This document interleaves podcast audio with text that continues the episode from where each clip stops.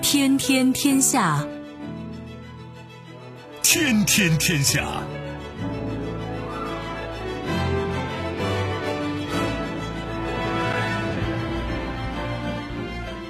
历史穿行者，新闻摆渡人。各位好，我是梦露。您正在选择收听的是《天天天下》，和我一起陪伴大家的还有本节目评论员重阳。世界纷繁复杂，新闻随时发生。今天的《天天天下》，您将听到：未来可期，深圳经济特区建立四十周年庆祝大会隆重举行，习近平发表重要讲话；四亿胡为。美国又要求韩国禁用华为，遭韩方拒绝。战端又起，土耳其被指欲乘阿亚继续交火，更改游戏规则。中医见效，乌克兰前总理季莫申科表示，将积极推动中医药国际化。收听我们的节目，您可以使用传统的收音机，也可以使用手机。欢迎使用即时客户端、即听客户端，也可以选择蜻蜓 FM、喜马拉雅 FM、企鹅 FM 或者是今日头条，搜索“天天天下”，可以收听节目回放以及其他的相关内容。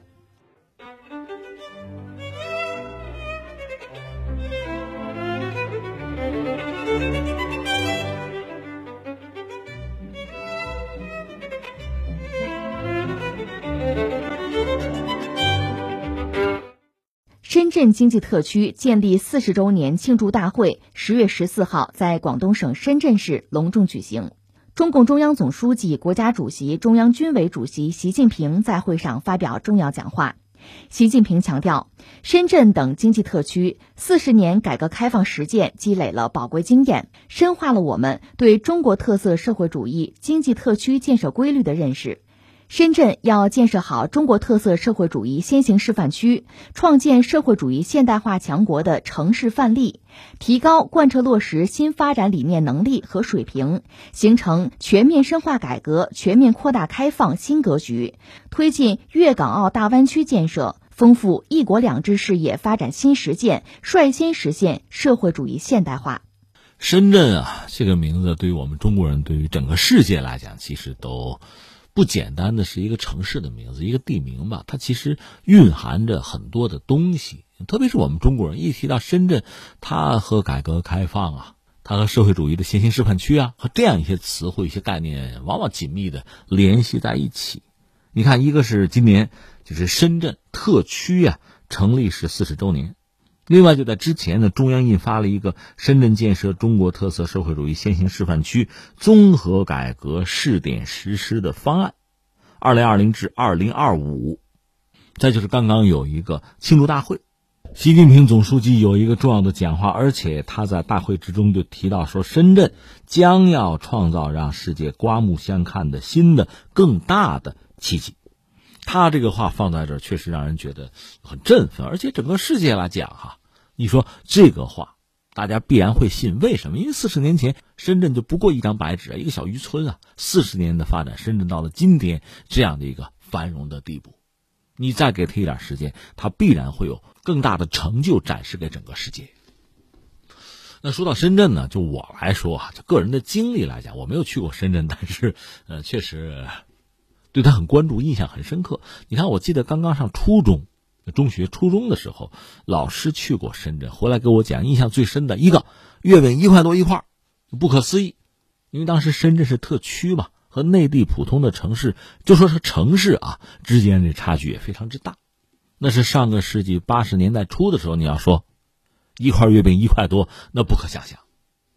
那深圳就是那个样子，而且那块著名的啊广告牌、标语牌。上面写着：“时间就是金钱，效率就是生命。”今天我们看这句话，当然不会有任何的突兀之感啊，觉得不可理解、不可接受，不会的。但是当年这句话有一点惊心动魄，这种说法也算是敢为天下先了。因为当时我们搞的并不是市场经济啊，动不动和金钱挂钩，这恐怕对人们的观念是一个巨大的冲击。这这当时我上初中嘛，印象就很深。当时小也不懂事儿。后来吧，前些年说起来也得有十多年了吧，有个事情给我留下深刻的印象，就当时深圳经过相当的发展吧，也达到了相当的水平，但是你继续发展下去，其实难度就比较大了。而且今天我们讲深圳是一个示范区啊，很多事儿你可以先行先试，当年也是如此啊。可是你要知道，他当年在改革开放这个领域一马当先，他进行了很多的尝试吧，特别是制度级别的变迁。他会有很多改革的、开放的成功的经验，但是这些经验必然会为其他人所学习，为整个中国所认同和掌握吧。到这个时候会出现一个局面，他要继续保持领先，难度就很大。有些事儿效率是递减的，那就说他的发展也面临着越来越大的挑战、压力，甚至停滞。呃，我就记得十多年前吧，是有一个应该深圳人吧。你看，出去了一段时间，再回到深圳，就觉得深圳发展停滞了，他就很着急。他是在互联网，当时已经互联网比较发达了吧？啊，当然不是移动互联网了。那时候城市家庭主要还是 PC 机啊。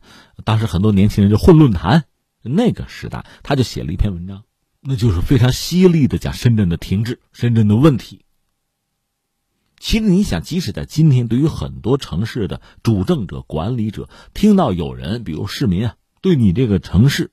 提出质疑，提出批判，对你的发展观、对你的理念、对你的一系列实践啊啊政策表示不认同，横挑鼻子竖挑眼，很多人、很多官员是受不了的，是不爱听的，要么堵住自己的耳朵，要么找你的麻烦。有啊，现在也有这样的呀。但是当时深圳的管理者，城市的管理者，那是虚心去接受意见，是听，听人家的道理，是要改，是要进步。这个事儿给我留下非常深刻的印象。那你说我们今天整个中国吧，我们讲不同的区域发展嘛，确实不一样。这里面我们承认有的历史因素，有的是自然地理条件先天禀赋有差异。但是你不觉得很多地方的发展，确实和人的观念和人对于大事啊是否认清、是否把握是有关系的，是和你因应的对这个时局啊格局的判断。做出相应的反应是有关系的，这是一件事情。还有一件事情，二零一八年嘛，深圳 GDP 超越香港啊，所以你看，我们随口一说三件事儿。深圳这四十年，是我作为一个普通的中国公民吧，一个北方人，对深圳遥遥的这个关注啊，印象比较深的几个事情。你要让我再列，还能列出很多，但这几个事情确实就已经足以让人印象深刻了。深圳从一个小渔村，一穷二白吧。逐渐发展到今天，他在当地的大湾区吧，成为龙头老大，在中国的南方乃至全中国的版图上，确实成为一个耀眼的明星。时至今日，不单是说从国家的政策啊、国家领导人的期待，还是从公众对他的判断来讲，都很看好他，都认为他有更加美好的未来。其实最近这段时间，你看到对于深圳哈这个发展这四十年啊，概括呀、总结呀、经验的。思考、表述啊，这方面的东西其实很多。简而言之吧，深圳在四十年前，我觉得首先得益于改革开放的大背景，而且大家本着实事求是的态度和精神嘛，承认我们的落后和不足。旁边挨着香港嘛，那因应自身的这个地缘特点，找到优势吧，发展相应的产业，寻找到合适的道路啊。当时呢，就是找到一个切入口，就下定决心就往前拱啊，日拱一卒啊。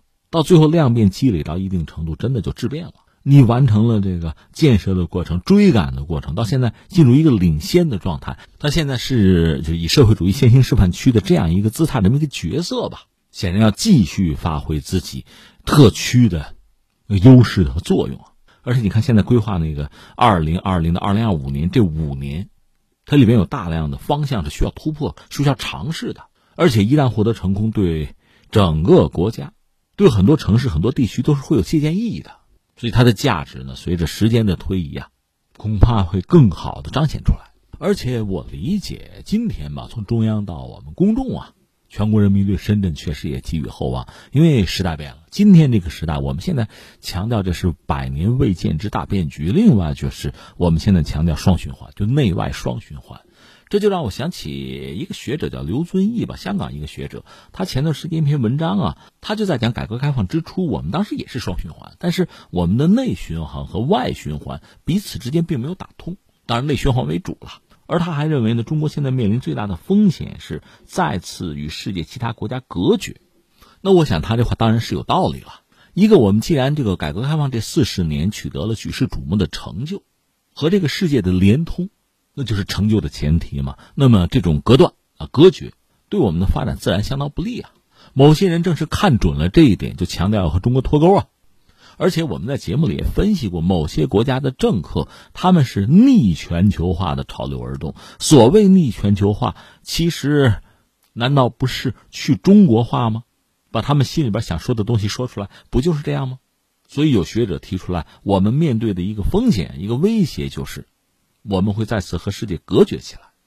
当然，时至今日，中国啊，你说谁想把中国和世界隔绝起来，难度恐怕非常之大。当然，我们讲我们的双循环，一个是比改革开放之初的那个双循环，肯定从层面上啊，从性质上啊，那不可同日而语了。我们现在讲双循环，肯定是希望相互促进，而不是。只重视其一，也不是内外循环割裂，那肯定是内外循环并重的一个局面。而在这个局面之中，你像深圳这样的城市，确实又有它得天独厚的优势。一个是在内外循环之中，它都占据着非常重要的位置；再就是它本身还承载着先行先试啊，去摸索经验、摸索道路这样的功能。其实不只是深圳吧，也期待，我相信也会有越来越多的国内的一些城市啊。一些区域啊，要承担相应的角色。另外，值得一说的是，这两天还看到黄奇帆先生一篇文章，他在讲说，他其实八月份就有这个思路，说加入那个 CPTPP 是不是我们应对新变局的一个重大的战略，可以考虑。这个 CPTPP 呢，这是奥巴马时代他们提出来搞的环太平洋的一个伙伴关系，说白了也是想把中国排除出去，把其他的环太平洋的主要经济体搞成一个朋友圈。那当然也是想达到遏制中国的目的吧。不过有意思的是，特朗普上台之后，把奥巴马的一系列政治遗产、地缘政治的构想完全扫到垃圾堆里面去了，包括以前签的巴黎气候协定、退出伊核协议、撕毁。那这个 TPP，他当然也不愿意待在里面。而且即使没有中国啊，特朗普出于他这个所谓“美国第一、美国优先”的考量，在一个多极化的世界里边，他总觉得自己是吃亏的呀，所以他断然的退出了 TPP。当然，我们知道日本是接着举这个大旗，搞了一个升级版，其实也是一个去掉美国之后的缩水版吧，CPTPP。当然，他们也期待着美国有朝一日能够回来。呃，当然，目前美国现在大选嘛，在一个对未来我们难以确定的一个阶段。你比如特朗普如果继续成为美国总统的话，这个所谓 CPTPP 他要加入可能性不是很大，因为这意味着他对自己的政策要做出一个否定，就是自己打脸的事情。他不一定愿意做，但如果拜登上台的话，那恐怕意味着对奥巴马路线的完全的回归，也意味着对特朗普这几年政策的一个全面否定。那美国再次加入这个 CPTPP 吧，这种可能性又会变大。而黄奇帆先生在这个时候提出来说，我们可以考虑啊，加入这个 CPTPP，说到底就是展开谈判吧，这当然不失为一个选项了。如果能够谈下来，满足我们一些要求和条件吧，能够谈下来的话，那对我们的外循环当然就有利了。我们说这是未来的一种可能性。另外呢，昨天我们聊到，就是国际货币基金组织对明年全球经济发展呢，对主要经济体也有一个大概的预测吧。中国恐怕是会有非常高的一个增长率，甚至到百分之八点二。那在这一系列背景之下呢，一个是深圳它的价值和作用呢。可能会非常独特。另外，我说了，在我们国内可能会有一些新的地区、一些新的城市，在这一波行情之中吧，可能会脱颖而出。而在这个巨大的变局之中，其实啊，每个城市、每个区域吧，甚至每个企业、每个单位，我们每个人，在这种巨大的不确定性之中吧，我们既感受到了压力和挑战，同时，它也很可能给我们提供机遇，提供更多的可能性。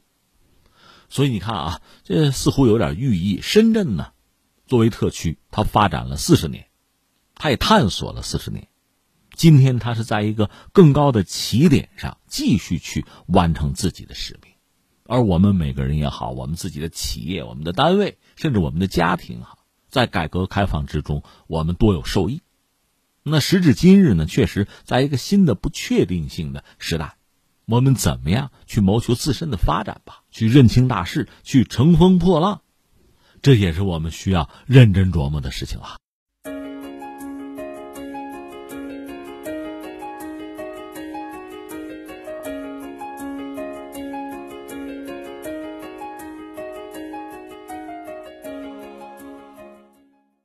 据媒体报道，在十月十四号第五次韩美战略经济对话中，美国政府又搬出了华为五 G 问题，向韩国施压，要求韩方将其排除出五 G 网络建设。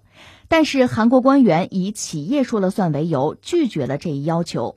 报道指出，美国国务院已经把两家主流韩国电信运营商韩国电信和 SK 电讯列入不使用华为设备的清洁电信公司名单。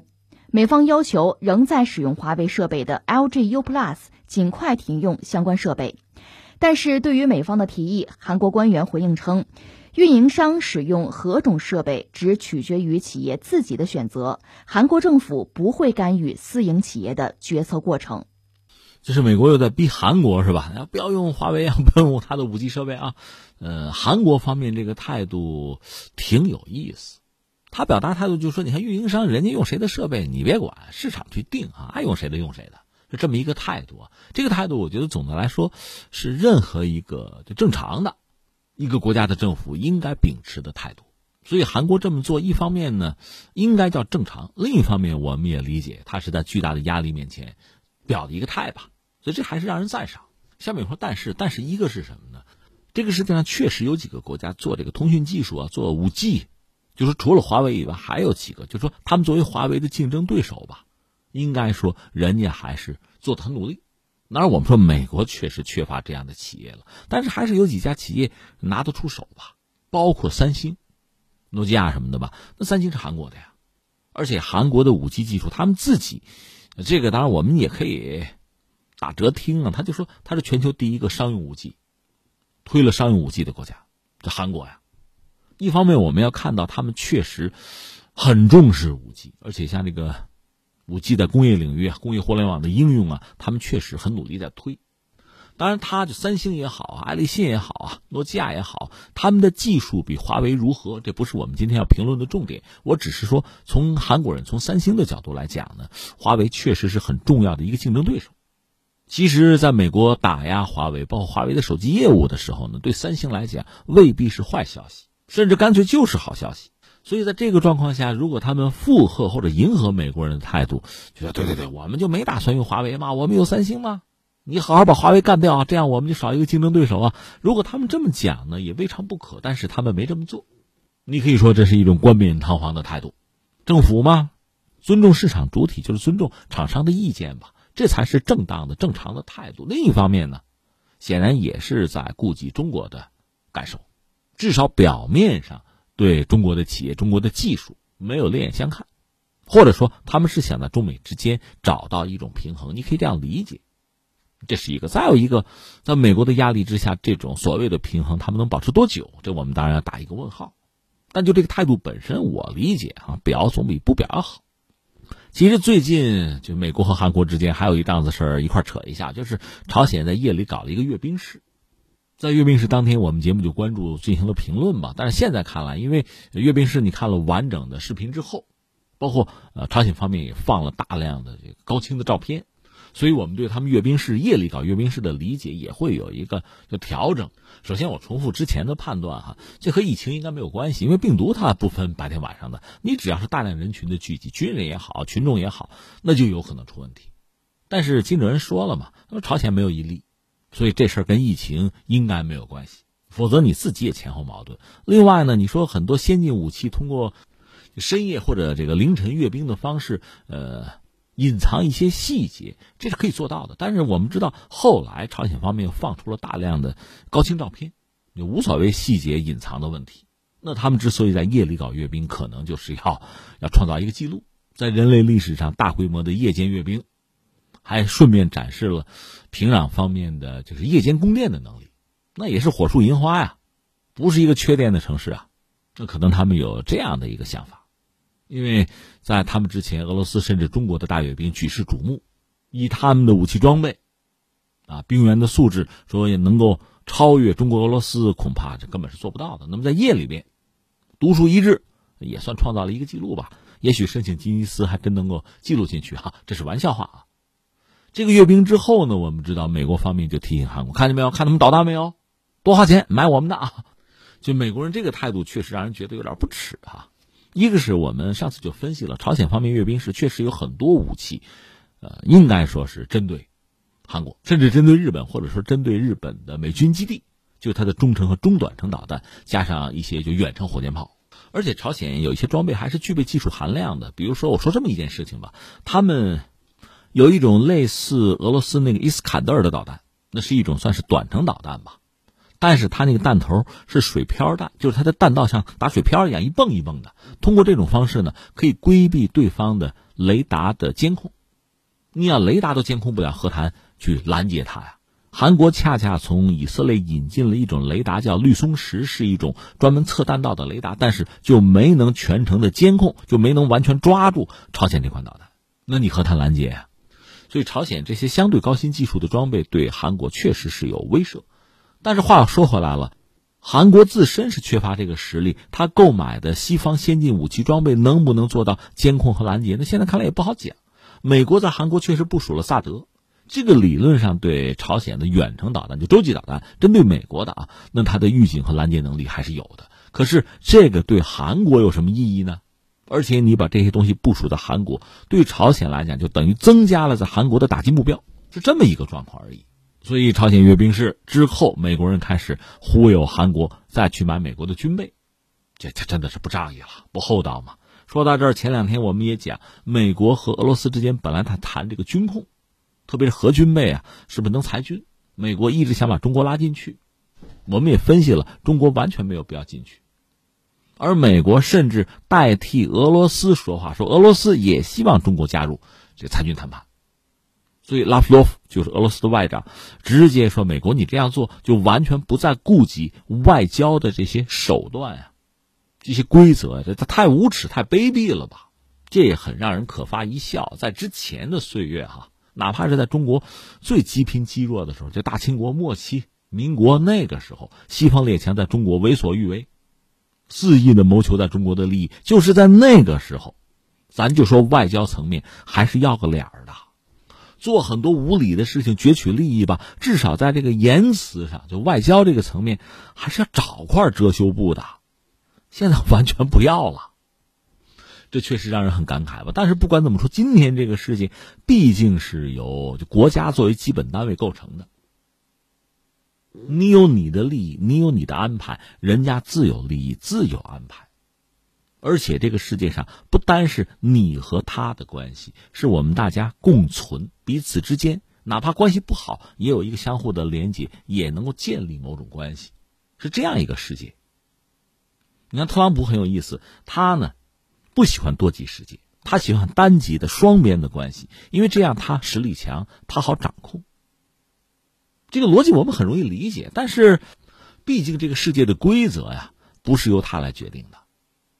美国确实期待着韩国对他能言听计从，但是美国和韩国在处理这个关系的时候，还有很多国家你不得不考虑很多因素啊，中国、俄罗斯啊、朝鲜、日本很多国家很多因素，你不可能不考虑的。你不希望韩国考虑，你实际上自己也在考虑。而韩国方面纵然有美国的压力，甚至在压力之下，他可能会改口，但是其他国家的。利益啊，诉求，他不可能完全忽略不计。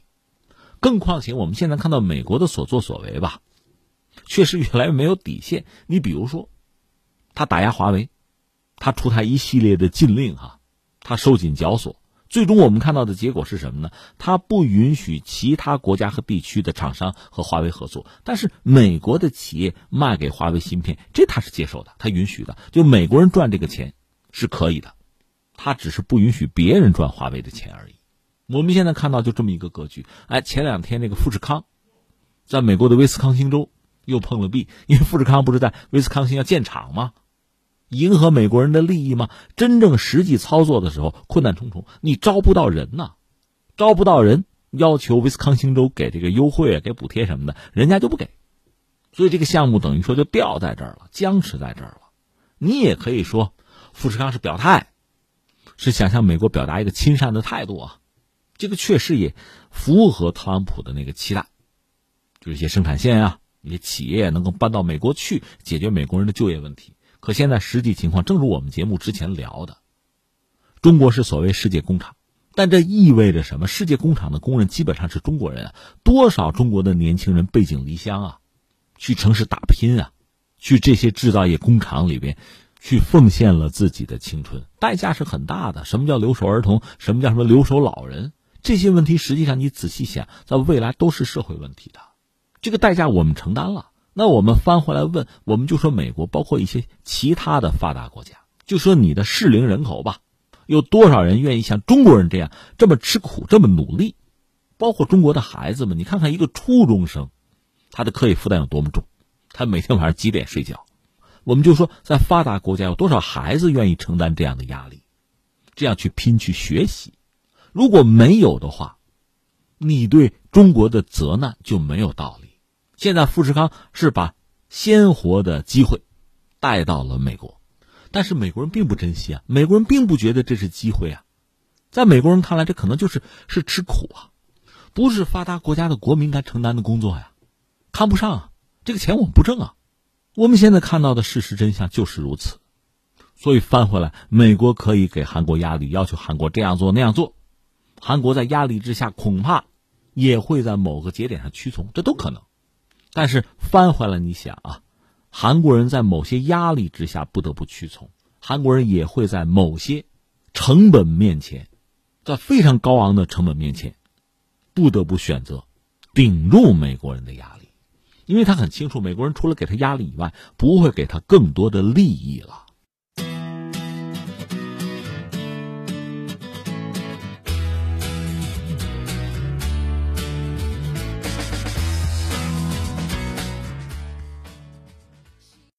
继十月十号俄罗斯斡旋的停火协议被破坏之后，阿塞拜疆和亚美尼亚继续在纳卡地区交火，死亡人数已经上升到五百人以上。对于持续交火，亚美尼亚总理帕西尼扬直接指责土耳其怂恿阿塞拜疆破坏停火协议，以扩大土耳其在南高加索地区的影响力。叙利亚武装还透露，土耳其准备继续派去雇佣兵前往纳卡，协助阿塞拜疆作战。阿塞拜疆同时也感谢土耳其提供先进无人机，增强阿军队的作战能力。周二，亚美尼亚总理帕西尼扬警告，如果土耳其不改变在纳卡问题上的立场，亚美尼亚和阿塞拜疆的战火还将继续。他指出，在停火谈判开始之前，土耳其就建议阿塞拜疆继续战斗。停火协议达成之后，土耳其外长立刻与阿塞拜疆外长举行电话会议。十号与阿亚两国外长经过十小时谈判之后，俄罗斯外长拉夫罗夫宣布，阿亚同意在纳卡地区停火，停火将会从当地时间十号中午十二点开始。但是在协议生效之后，两国互相指责对方破坏协议，截至目前依然没有停火迹象。这个新闻听了确实让人长叹一声吧，因为。这几天吧，其实全球范围内，你说有什么真正重大的新闻，其实是疫情嘛。尤其是在欧洲，欧洲一周内感染率是飙升百分之三十四，对他们来讲，就第二波疫情就已经席卷整个欧洲了。你比如法国，法国疫情到现在吧，进入公共卫生紧急状态。马克龙就说这个巴黎等等吧，九大城市宵禁，就这么严峻的形势，大家集中点精力。彼此之间，呃，你不说多团结，至少不要再冲突，先应对这个病毒的攻击，好不好？但是不行，很多地方啊，热点地区该打还打，该闹还闹。比如说亚美尼亚和阿塞拜疆，你说不是俄罗斯给斡旋停火了吗？就是长叹一声吧，这俄罗斯这脸丢的，这斡旋成功有五个小时嘛，谈就谈了十个小时，就是俄罗斯斡旋亚美尼亚、阿塞拜疆说不要打了，停火好不好？谈了十个小时，停火可能停了。呃，我这个说法也不一定很确切，说停过五个小时，然后就又打起来了，然后双方就指责对方：“你们先开的火吗？”当然，现在亚美尼亚方面指责说，阿塞拜疆身后有人是谁呢？就是土耳其，你拱火呢，你怂恿的，要没有你，打不到现在。当然说阿塞拜疆也好，土耳其也好，当然是否认了。这就让我们想起前不久，就是十一我们假期期间吧，我们节目确实一度关注他们之间这场战事吧。而且你要说亮点啊，意外是有的。比如说阿塞拜疆对于这个无人机、对这类这个无人武器、智能武器的使用，这个对全球很多国家的建设，就是军力的建设，其实都是一个提醒和启示吧。其实我扯远了，扯一句，你比如说朝鲜前不久的阅兵式，那你要从这个武器系统看，各种新装备、新武器，琳琅满目啊，让人目不暇接啊。但是它居然就没有无人机，这显示出就是不同的建军风格。甚至你也可以说，朝鲜在这个领域，在无人机这个领域，是不是过于迟钝呢？你可能会产生这样的想法。原因就是阿塞拜疆在这方面确实抢得了先机。其实亚美尼亚不是没有无人机。在历史上，双方冲突的时候呢，它无人机也起过相当的作用，甚至也进行过斩首。但是现在看来，阿塞拜疆因为得到了至少土耳其的那个 TB 二无人机，我们不是说了吗？山中无老虎，猴子称霸王。这个飞机在全球就是外贸市场上啊，就无人机的市场上，其实谈不上多先进，很中庸的一款产品啊。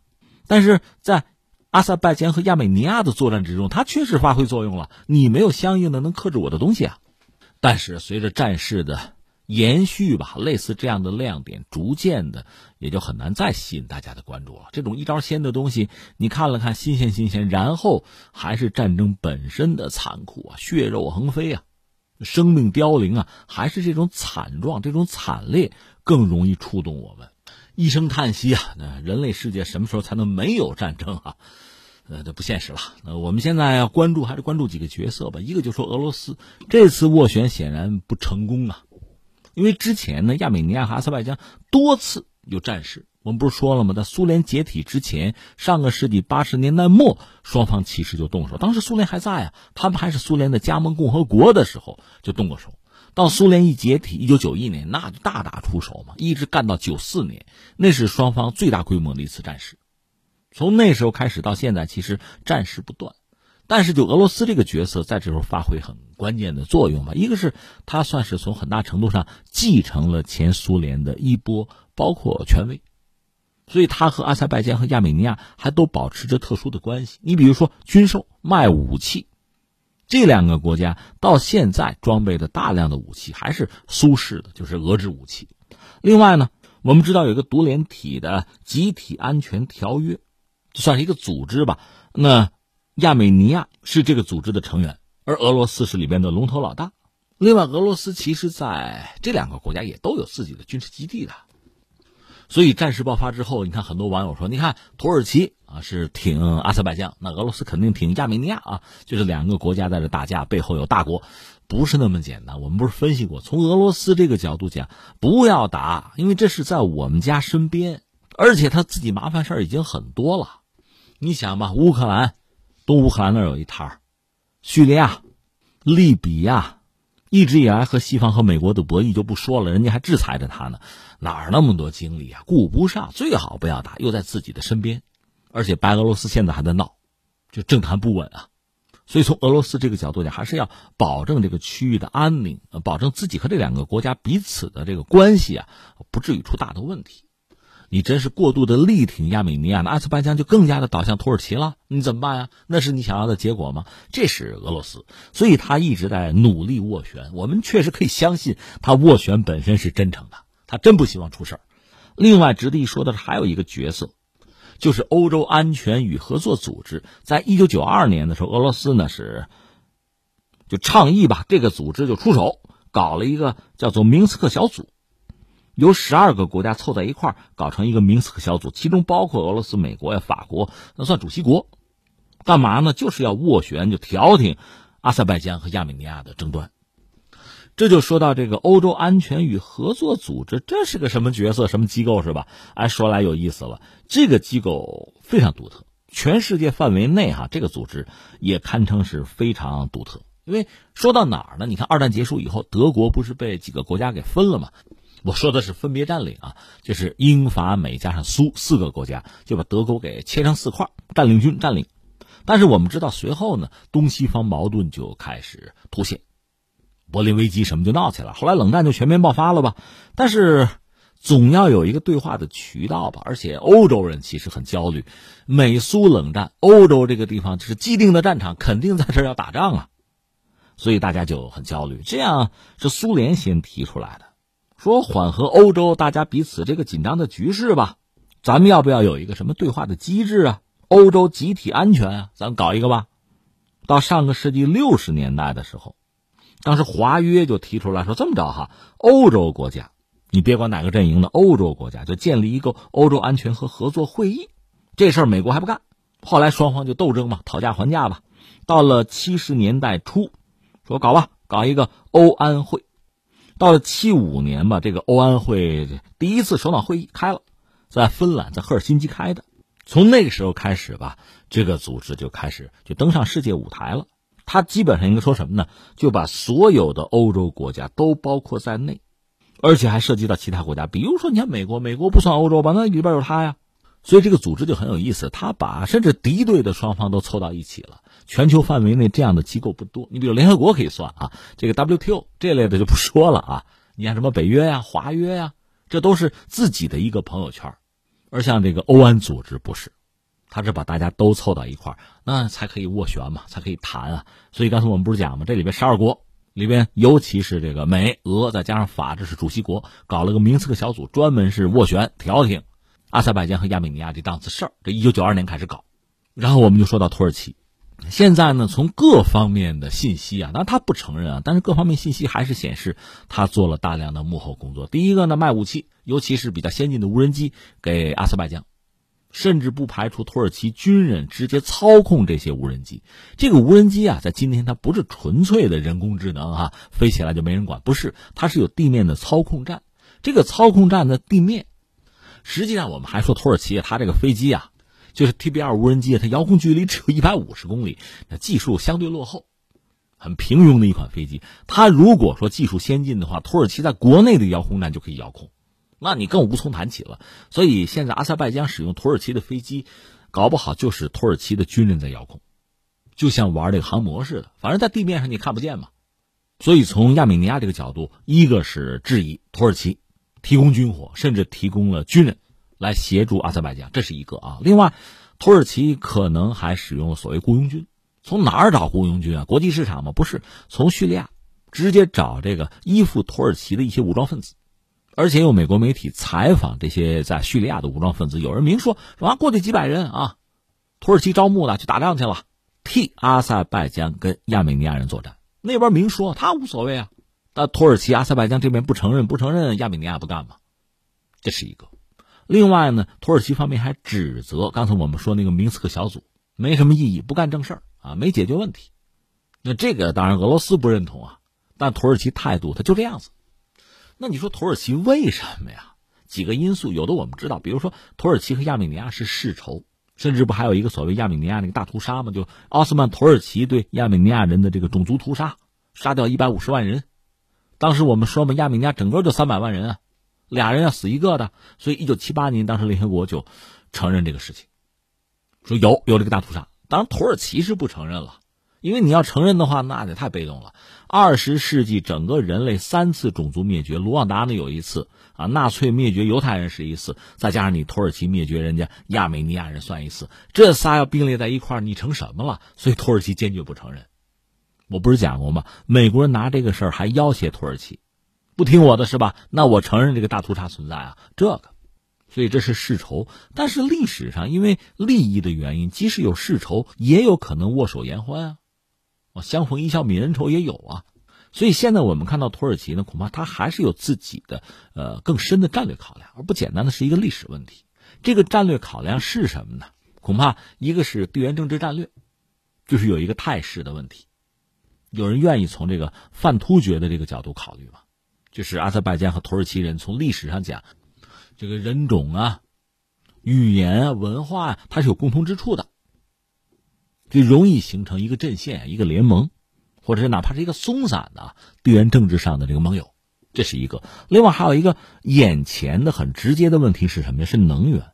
我们前段时间不是讲到土耳其呃和希腊和埃及。不睦嘛，抢东地中海的能源，那你要想理解这个问题，你要知道土耳其的能源结构，它确实对外依存度非常之大，尤其是油气资源，当然还有煤。它的油气和煤主要是买谁的呢？买俄罗斯的，双方是签约的啊。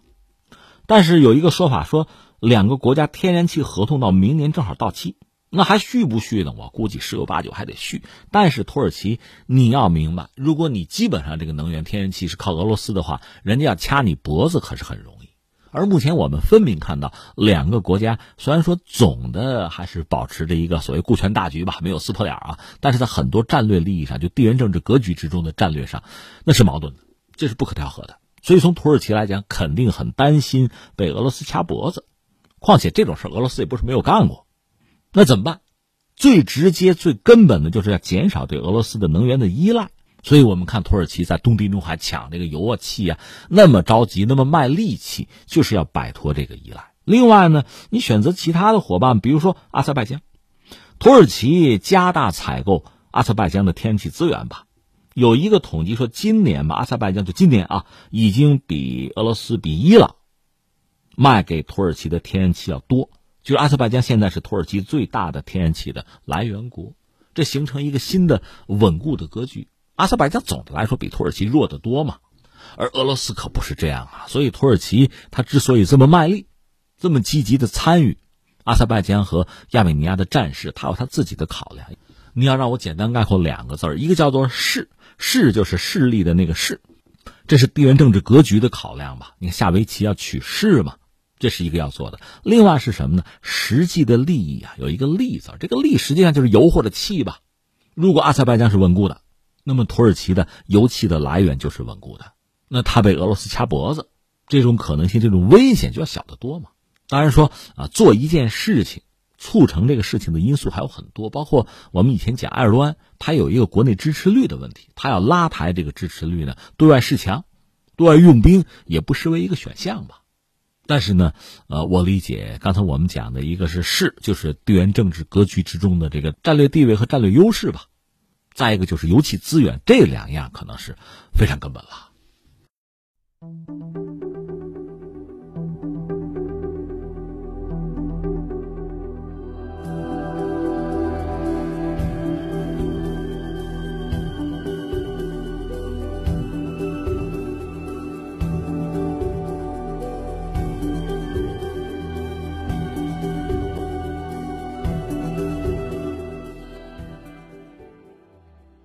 乌克兰前总理基莫申科日前接受中国驻乌媒体集体采访时表示，各国应重视研究中医药这一宝贵财富，并将其应用于全人类的健康事业。他本人将积极推动中医药国际化。八月二十三号，基莫申科确诊感染新冠病毒，并且病情严重。二十四号晚接受呼吸机治疗。在中国驻乌使馆的帮助下，基莫申科的医疗团队与中国中医专家取得联系。季莫申科说：“通过这次治疗，他切身感受到了中医药的疗效。这些药物对他和家人的康复发挥了重要作用。”他表示：“现在越来越多的科学家在研究和发展中医药，各国应当认真研究中医药，并将其用于全人类的健康事业。”同时，季莫申科还表示，武汉的抗疫壮举充分展示了中国的医疗保障能力和以人为本的精神。中国在自身疫情得到控制之后，为多国提供抗疫援助，这样的举动令人难忘。基莫申科是乌克兰很重要的一个政治人物啊，女强人啊，她有一段时间沉寂了，确实哈，我们也没关注她。上次在新闻里出名还是在八月份吧，就是染了新冠。而且病情很严重，没想到现在是给中医做广告是吧？因为中医等于救了他一命嘛。你想要上了呼吸机，恐怕那病情很严重了。但是现在康复了啊，这个可喜可贺吧？那我们还扯扯这个人吧。他是一九六零年生人，他就是生在乌克兰吧？他们家其实生活比较拮据，就是比较贫寒的一个家庭嘛。他们是在一个工业城市吧？那个城市名字挺长，叫蒂涅波罗彼得罗夫斯克。但这个女孩子确实很要强，而且性格很坚韧吧？你看，呃，一个是她小时候跟男孩打架，她能把男孩堵到厕所里就不敢出来，很猛是吧？另外，她本人身体素质也很好，她喜欢足球，她喜欢体操，她的体操的水平人家是练的啊，不像我们有些球迷是吧？那啤酒肚还有啊，人家是练的，练体操，据说能达到一个专业运动员的水平。所以他意志是很坚强的。咱实话实说，搞政治意志要很坚强。就你自己有一套逻辑哈，有一套理念，你不能轻易放弃啊，否则搞什么政治啊？他就这么一个人。当然最初呢，他就没搞政治。在苏联时代吧，他应该是还在读书的时候，就是一个很意外的一个电话打错的电话，一个男人和他通了话。但是打错打错，你看咱们就挂了，完了吗？没有，他们俩聊起来了，因为这是妙龄少女吧，那边也是一个就很很有魅力的小伙子吧，两个人就通过这一个错误的电话就谈起恋爱来了。这个男朋友这边呢家世比较不错，那后来就苏联解体，他们家有点生意，一开始生意也不是很大，但最终呢家族的生意是由基莫申科来承担。这个时候，基莫申科干什么呢？他原来是在一个工厂里做个经济师之类的吧。他也是大学毕业，做了几年，后来就出来了。他搞了一个合作社，就做点小生意吧，做的也是风生水起。后来整个等于他公公把家族的生意交到他手里，他是很果决吧，就下决心，最后就垄断了乌克兰的天然气供应，所以一度号称叫呃天然气公主，长得又漂亮，大辫子是吧？后来就从政。因为你知道，在乌克兰那样的国家，甚至包括俄罗斯，你做生意和政治那不可能分开的。只要想把生意做大，必然要碰政治。换句话说，你要从政，经济上这东西你也不可能完全的绕开。那他呢，就一度风生水起，几经沉浮吧。他后来是和谁作对呢？那个亚努科维奇。所以在亚努科维奇时代，他曾经被判有罪，是要坐牢的，在女子监狱是要服刑的。但是亚努科维奇又倒台。所以他很快又被判无罪，又被放出来。我们知道前段时间，乌克兰那次总统大选，原来的总统就是波罗申科，是号称叫什么“巧克力大王”“糖豆大王”，那位下台，泽连斯基上台。泽连斯基我们知道是一个喜剧演员出身，没有任何的从政经验。只要论从政经验，他远远，哎，不要说从政，就是说经商的经验都远远不如这位基莫申科。但是泽连斯基上台了。而基莫申科本人呢，也一直没有放弃退出政坛，呃，屡败屡战吧。但是年龄在这儿，他六零年生人吧，一度就比较沉寂。但是没想到今年八月份，这疫情肆虐吧，他是感染新冠，而且一度很严重。这是我们最后一次看到关于他的新闻。没想到时隔俩月吧，现在我们再看他新闻，一是康复了，再就是居然是中药，这中医药啊，对他的康复起了很关键的作用。按照我们作为普通百姓，我们就看到这个新闻之后，直接的反应是什么呢？你想，他乌克兰人嘛，而且他和西方过从甚密，他曾经去德国治过病的，那我们大概很容易得出一个猜测的结论，就推测一下，那可能是西医西药对他的病情无能为力。在这个情况下，说句难听的话，就死马当活马医嘛，那试试中医中药吧。结果没想到康复了，大约看来是这么一个路数。所以你看他，他一个是表达对中医中药的肯定啊、推崇啊，再就是对中国抗疫的这个成果、这成就吧，他也是表达了一个钦佩之情。另外，实际上中国也帮了很多人的忙，包括乌克兰啊。说到这儿，难免就想起现在疫情肆虐，是不是又出现一个新的高峰？大家必须要严阵以待的。我们自己是这样，刚才我们聊欧洲，其实麻烦很大。呃，美国呢，现在这个状况，它在美国一直没有什么太大的改变呀，一直疫情很严重。我注意到，就著名的那个弗里德曼，就是世界是平的，后来他又说世界是深的，就那个他其实是媒体人吧，也算是学者。他刚刚写一篇文章说，新冠没有能成为中国的切尔诺贝利，却成了西方的滑铁卢。我们倒不是因为他推崇中国或者肯定中国，他这话我们听着爱听顺耳，不是因为这个。他只是作为一个西方人，一个美国人，他抨击特朗普吧，他表述了一个他看到的眼中的事实。这个事实其实基本上可未必没有看到，而且即使这是一个事实吧，为什么会出现这样一个局面？那也是仁者见仁，智者见智吧。那可能不同的人看到的是不同的层面吧，不同的方向，不同的维度。比如说，有的人可能愿意从这个制度啊、机制啊，从这个角度考虑问题；有的人愿意从民族性上去考虑；有的人愿意去比较领导人。有的愿意看看这个医疗体制、医疗技术，有的对医护人员呢，可能有更多的关注。那治疗的方法方式，确实中国有很独特的东西，那就是中医药了。我个人呢，对中医药本身很好奇、很关注，但是坦率讲，这次就是抗疫战役吧。我们现在断然不能说这事儿我们已经大获全胜，已经结束，不好这样讲，因为秋冬季到了，大家绷着这根弦儿啊。但是我们就说，在前段时间。就疫情在中国也是肆虐，特别是在武汉、在湖北肆虐的时候，中医药到底起了多么大的作用？这方面表述是有的，评论是有的，但是比较客观公正的、比较权威、比较官方的一个评价，似乎我们依然没有看到。当然，我们觉得做这个评论啊评价也很难，就把它量化很难，这我们承认。但是这确实是中医药有一个很好的表现的机会，我们对它做出一个啊公正的评估、客观的评估，确实是难得的一个机会。现在基本深刻就是作为一个乌克兰的政治人物吧，他因为切身有感受啊，而且是中医药的受益者，他的这个表述，对乌克兰也好，对我们中国也好，哈，对中医药本身这个圈子也好，对整个世界也好，其实都会传递一些信息，而且当然是对中医药是有利的了。说到中医药呢，其实前段时间我们节目聊过，我记得有朋友在这个蜻蜓这个节目音频后面还留言说说你这么说你不怕掉粉啊？所以我就觉得今天我们大家考虑问题吧，可能进入了一个误区。拿我来讲，拿我们的节目来说，我是想到什么就说什么。我觉得我不可能，我绝对不会言不由衷的为了什么吸粉儿，为了不掉粉去违心的说一些话。那对中医、对中药来讲呢？现在好像社会上就是我们网络上最容易哈给大家归个堆儿、归个类，就什么有叫中医黑的，这就是否定中医的；有中医吹，啊，这就是维护和肯定中医的。但是这种划分方式我就不认同，就是就很简单，说中医好的那就是吹中医的，说中医不好的就黑中医的，这一切已经预先被设定好了，就这个态度。可问题在于，我更想做这样一个人，或者在我们这个社会上，更多的人是这样的人。我们对于中医中药、对西医西药，其实一个是经常亲密接触，你要治病嘛。但另一方面，我们又不是很了解，可是我们又想知道。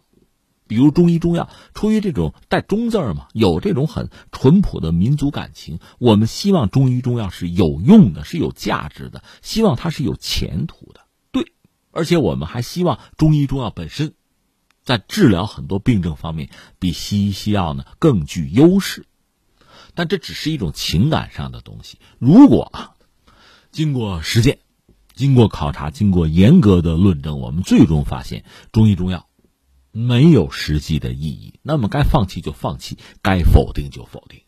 但是通过努力，我们发现它确实有巨大的价值，那我们应该投入，应该研究啊。这个不简单的是对中国传统的一个肯定，或者是我们一个面子问题。它对人类、对我们的未来都是有价值的呀。说到底，我们并不想黑它，也不想吹它，我们想知道真相。当然，这并不容易做到，但是它值得我们去做。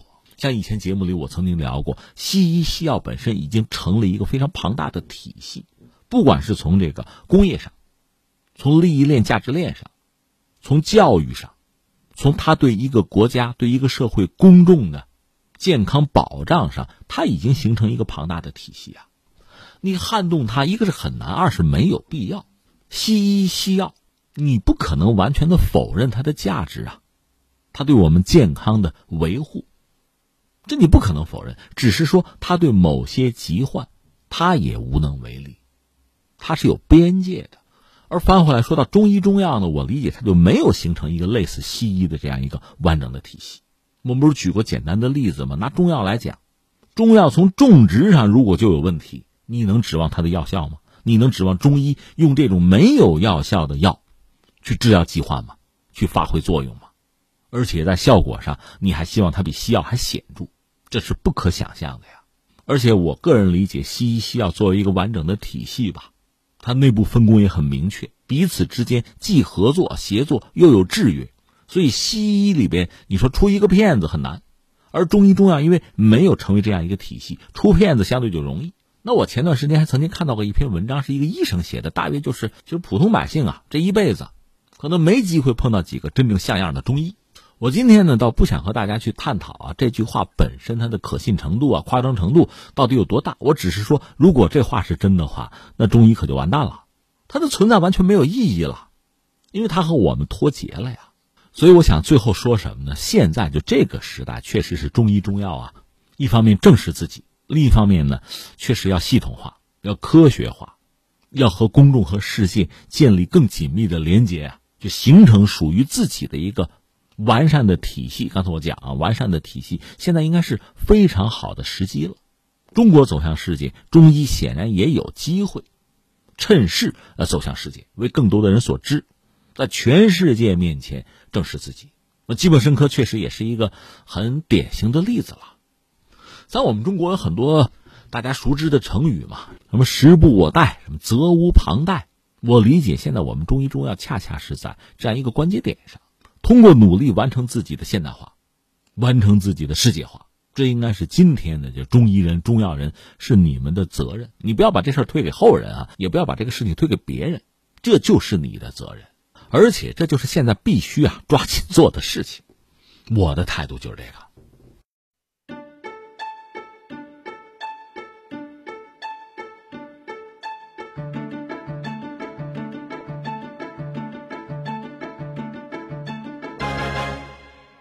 好，以上就是今天天天天下的全部内容。我是梦露，感谢收听，明天再见。